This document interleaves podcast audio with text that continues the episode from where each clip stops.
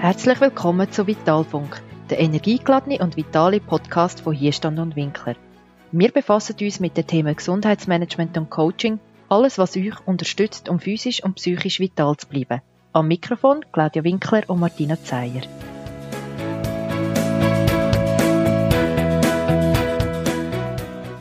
Hallo und herzlich willkommen zu einer neuen Podcast-Episode von unserem Podcast Vitalfunk.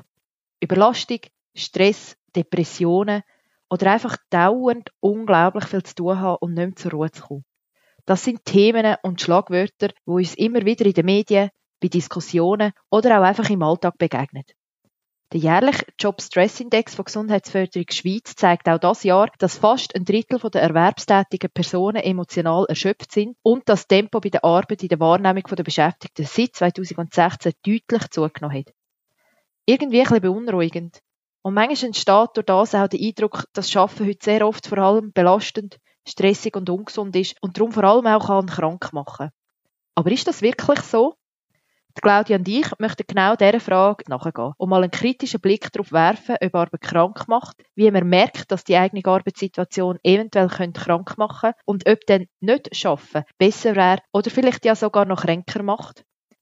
Wer uns kennt oder schon länger unseren Podcast lost, weiß bereits, dass Claudia und ich nicht nur im Umsetzen von konkreten Handlungsmaßnahmen den Schwerpunkt setzen, sondern dass es uns auch sehr wichtig ist, mit welcher Einstellung und Haltung wir uns in dieser Welt bewegen und auch wie wir kommunizieren. Darum diskutieren wir in dieser Episode auch darüber, ob eventuell ein neues Verständnis vom Thema Lebensbalance kann helfen, einen gesünderen Umgang mit unserer Arbeit und der Arbeitswelt zu finden. Und jetzt wünsche ich dir viel Spaß bei dieser Podcast-Episode. Sehr oft hören wir von Burnout, Stress in der Arbeitswelt und dass wir viel zu viel machen, dass wir uns nicht abgrenzen können und dass es einfach grosse Herausforderungen und Belastungssituationen gibt in unserer Arbeitsumgebung. Wir möchten heute mal differenziert schauen, ob die Arbeit krank macht und stellen uns auch die Frage, macht nicht Schaffen vielleicht doch kränker als Schaffen? Martina, was meinst du? Ja, gerade in den letzten Jahren hat es ganz viele Studien ja dazu gegeben, dass Stress am Arbeitsplatz zunimmt. Es gibt ja da auch immer den Job-Stress-Index, wo alarmierend ist, dass ein Drittel in der Schweiz ständig gestresst ist oder sogar mehr ein Drittel. Und die Studien haben so ein bisschen den Eindruck hinterlassen, dass Arbeit psychisch krank macht. Und alle reden nur noch von dem und dass wir den Stress reduzieren und ja, dass wir schauen müssen, dass wir ja unbedingt gesund bleiben bei der Arbeit.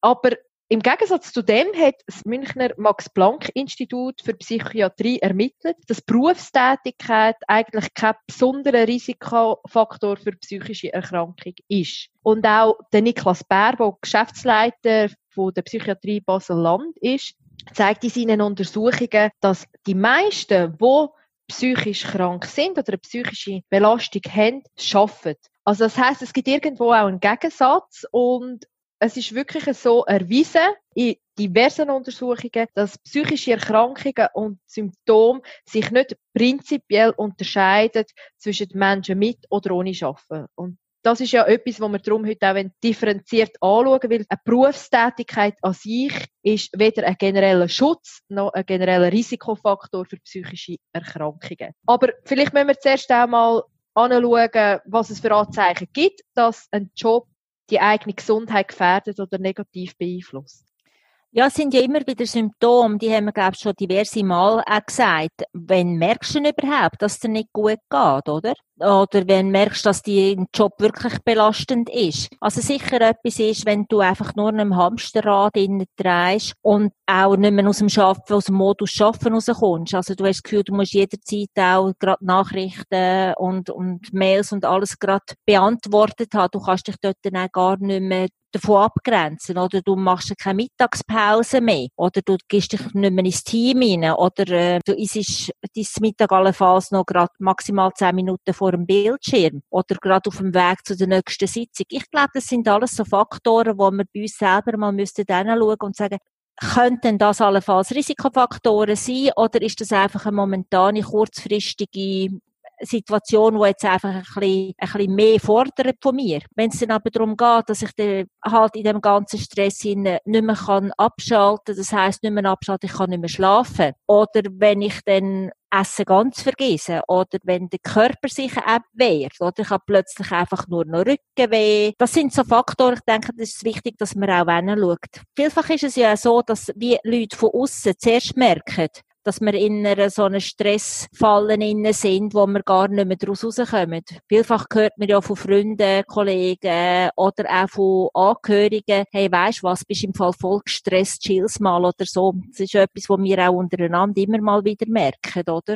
Was wir sicher gesehen hat auch das lange Arbeitsweg, also vor allem Arbeitsweg, wo ein Weg über zwei Stunden ist, Arbeitsweg, wo halt Stresslevel wirklich ein bisschen erhöhen. Was man gut muss schauen, gerade jetzt, denke die Corona-Zeit hat sicher auch den Vorteil gebracht, dass man vielleicht dort aushalten können, muss ich denn wirklich jeden Tag den Arbeitsplatz gehen oder kann denn nicht allenfalls auch sein, einmal entspannter Homeoffice zu machen. Wichtig ist aber auch, dass wir auch wirklich schauen, was ist denn der Antreiber, oder? Für meinen Job ist es denn wirklich einfach allenfalls nur noch das Geld oder was, was motiviert mich denn wirklich überhaupt noch zu arbeiten? Wir stellen uns immer eine Frage, das ist jetzt so ein bisschen der Teil, macht Schaffen krank, aber das, was wir ja am Intro schon gesagt haben, kann es denn nicht auch sein, dass nicht Schaffen vielleicht kranker macht?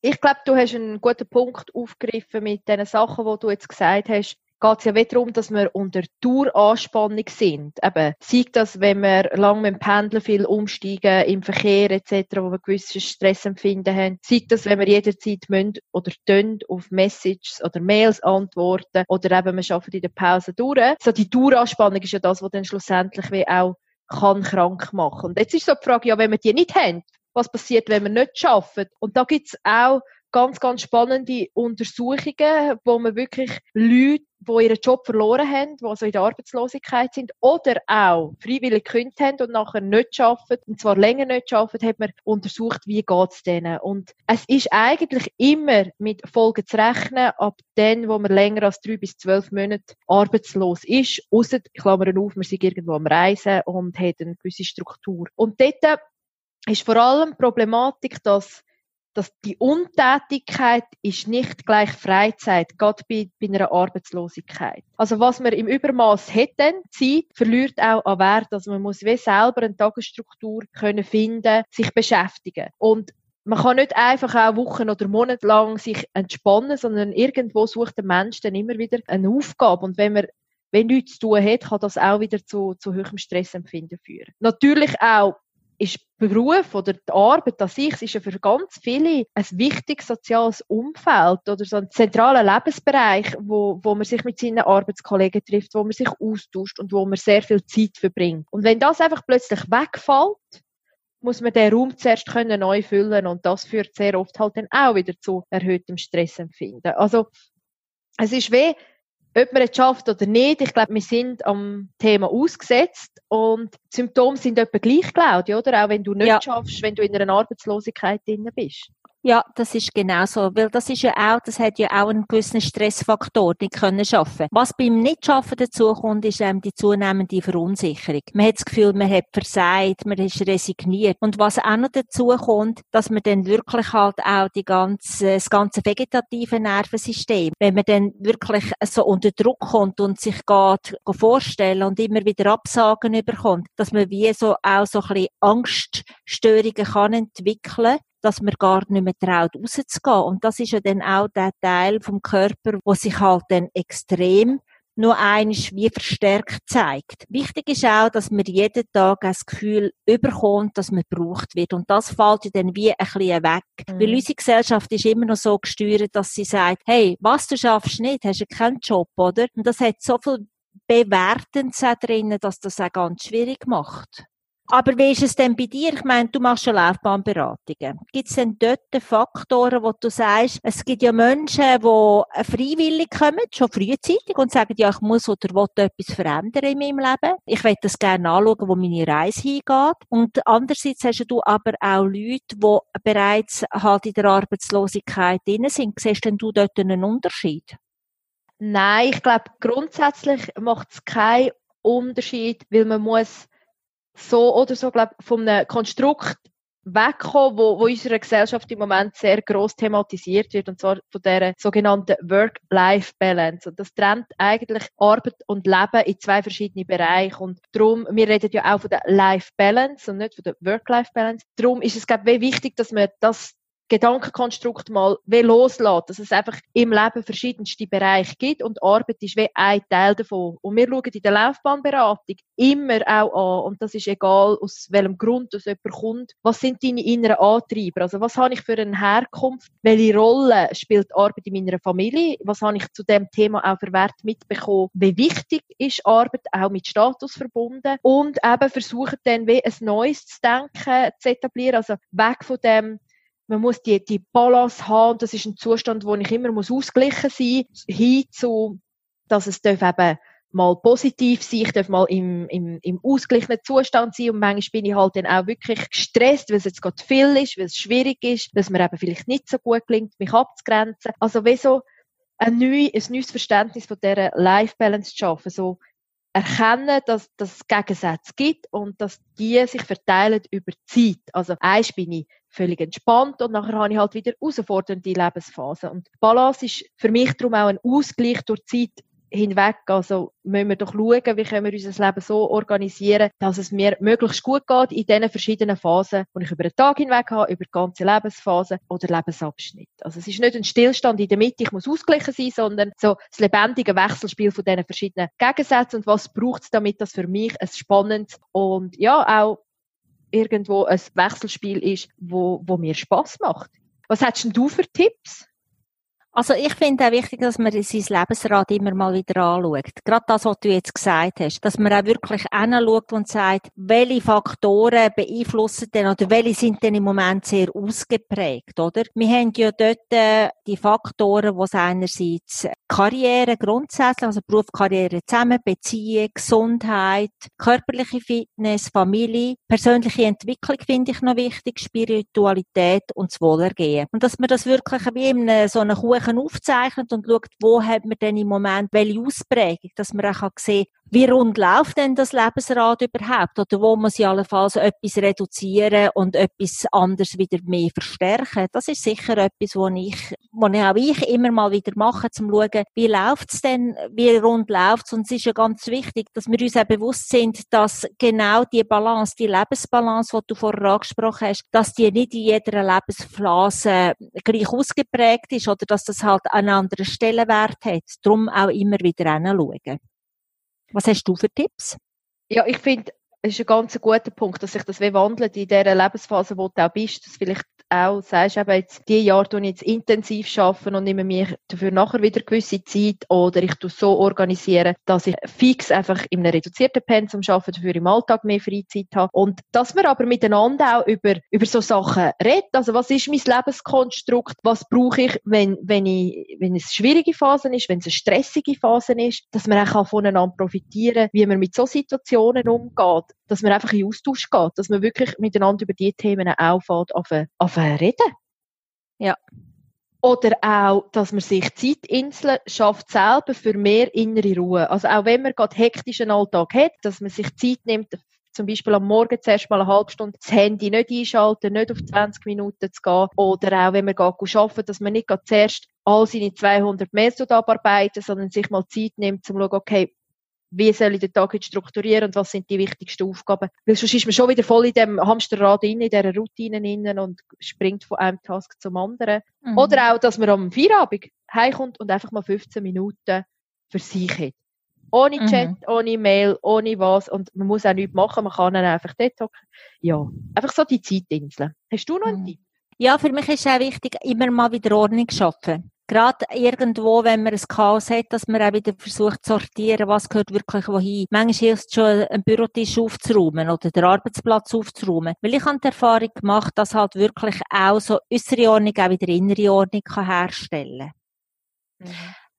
Martina, also wenn wir uns jetzt zulässt, könnte man ja eigentlich Behauptung aufstellen, dass nicht Schaffen kränker macht, weder Schaffen. Stimmt das? Oder wie siehst du das?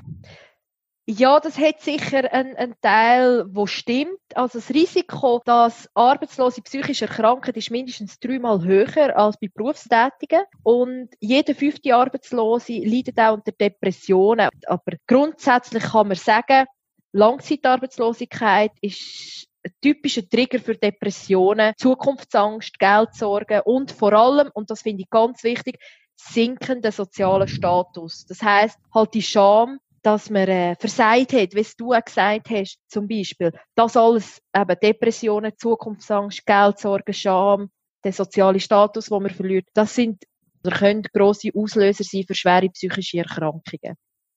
Also da könnten wir eigentlich sagen, das Fazit von heute ist, Arbeit kann krank machen. Nicht Schaffen macht aber oftmals kränker. Wichtig ist es, den Sinn bei der Arbeit zu finden und zu wissen, wofür man was macht. Also sein Warum bei der Arbeit zu finden. Dort haben wir ja letztes Mal den Podcast, also die letzte Podcast-Episode Arbeit sinnvoll oder Unsinn gehabt und dort findet ihr sicher auch noch Inputs dazu. Martina, hast du noch ein Zitat für heute? Mhm. Und zwar lautet das, Gesundheit ist nicht alles, aber ohne Gesundheit ist alles nichts. Und ist vom Arthur Schopenhauer. Ja, Schaffen kann krank machen. Nicht schaffen macht aber oftmals noch kränker, wie wir jetzt gerade gehört haben. Wichtig ist der Sinn bei der Arbeit zu finden und für sich zu wissen, wieso dass man jeden Tag aufsteht und geht arbeiten. Auch braucht es vielleicht ein neues Verständnis von Lebensbalance. Unser Leben verläuft halt eben doch nicht immer ausgeglichen.